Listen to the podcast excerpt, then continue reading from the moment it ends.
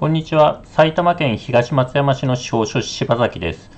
今日は家族信託についてお話ししたいと思います。例えばですね、親御さんが認知症になると、え財産管理どうなるでしょうか？親御さんが認知症になるとですね、親御さんの不動産は売れない。そして親御さんの預金口座からお金を下ろせない。こういった問題が出てきます。で、家族信託でですね、これらを対策しましょうというのが今日のテーマです。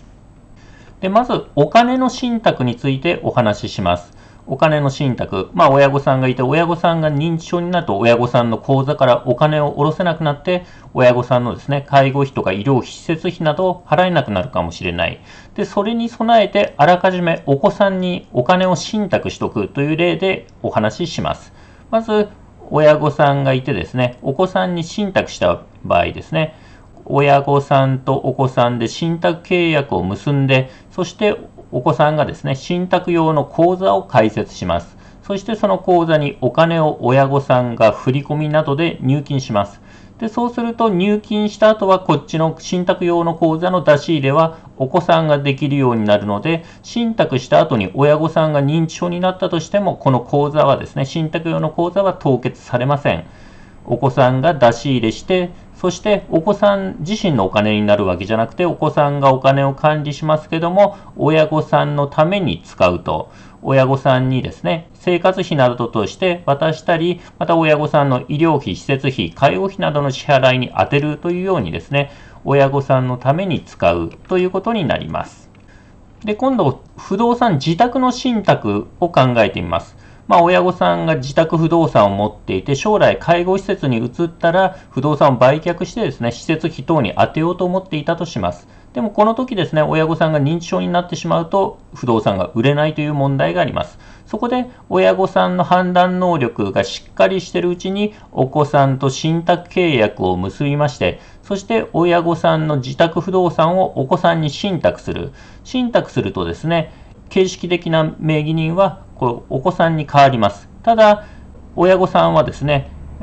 この信託した後もですね、自宅を使う権利というのがあります。自宅を使う権利があるので、信託した後も家に住めますし、そして将来ですね、まあ、認知症等になって施設に移って自宅が空き家となりましたら、このお子さんの判断で自宅を売却します。そして売却代金はお子さんが1回受け取って信託用の口座で管理しますけど、お子さん自身のものになるわけではありません。お子さんが管理して親御さんのためにお金を使うと、医療費、施設費、入院費等の支払いに充てたりですね、親御さんに生活費として渡したりと、お子さんがお金を管理して親御さんにですね、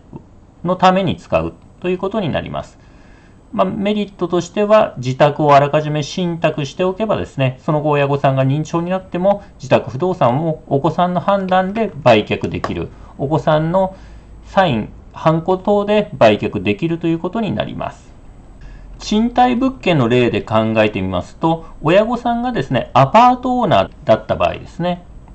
そうすると、親御さんが認知症になっちゃうと、アパートの賃貸物件の管理ができなくなると、新しい入居者が来てもですね、賃貸借契約結べませんし、例えばですね、将来リフォームが必要になってもですね、リフォームの契約ができない、こういった問題があると、そこでですね、親御さんが判断能力しっかりしてるうちにですね、お子さんにこの不動産、アパートを信託しておきます。で、信託したことによってアパートの管理とか不動産に関する取引はお子さんができるようになります。お子さんはですね、家賃を回収して必要な費用を払って、で、そこからの利益を、ま、親御さんのために使うと、生活費として渡したり、医療施設費等の支払いに充てたりということで、利益を親御さんのために使うということになります。そしてですね、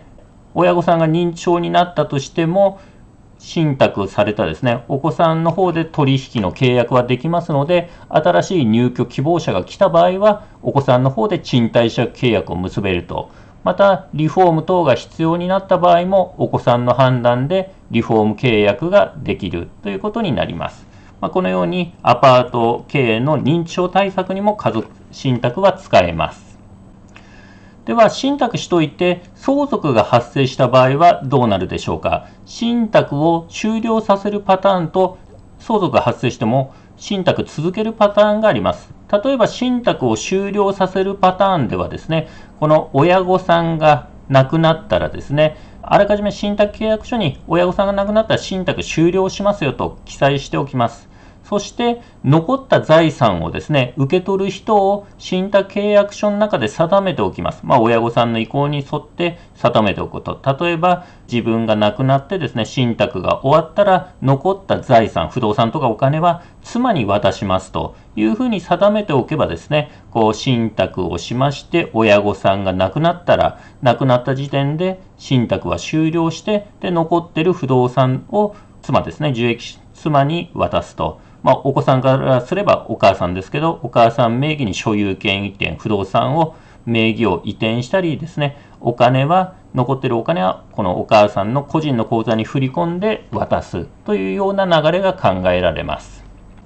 また、信託を終了させないパターンではどうなるか。まあ、親御さんが信託してお子さんが管理してるんですけど、お子さん、親御さんが亡くなったらですね、信託はそのまま続けたまま、今度はですね、新しく利益を受ける、まあ、受益者っていうんですけど、受益者はこの親御さんからですね、その奥さん、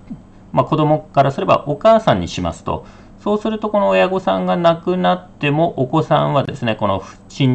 不動産とかの管理を続けまして、で今度はお母さんのためにこの財産を管理していくと。お母さんの生活費として渡したり、医療施設費、介護費等の支払いに充てたりというふうに、まあ、お母さんのために使っていくという流れが考えられます。えー、まとめますとですね、まず家族信託っていうのはですね、財産管理の認知症対策に使えますと、まあ、不動産をですね、認知症になったとも売ったりですね、まあ、貸したり、そういったことに使えるし、まあ、お金もですね、出し入れして、その親御さんの施設費等の支払いに充てたりというふうに財産管理ができると。そして、先ほど申し上げた通り、まあ、相続のこともですね、親御さんが亡くなったと財産をどうするかってことも決めとけるので、まあ、相続対策にもなると。認知症対策と相続対策、2つのメリットがあります。で、注意しなきゃいけないのはですね、信託した後に親御さんが認知症になっても、まあ、財産管理はお子さんの方でできるんですけど、信託を導入するときですね、信託を組むときは親御さんがその信託のことを理解できないと家族信託できません。なので、認知症等でですね、判断能力が低下してしまっている場合はですね、家族信託できないというケースもありますので、まあ、親御さんの判断能力十分あるうちに家族信託を導入することが重要となります。それではですね、今回は家族信託の概要についてお話ししてきました。司法書士柴崎事務所では家族信託の面談相談を初回無料で承っております。必要に応じてお電話またはホームページからご予約いただければと思います。埼玉県東松山市の司法書士柴崎でした。ご視聴ありがとうございました。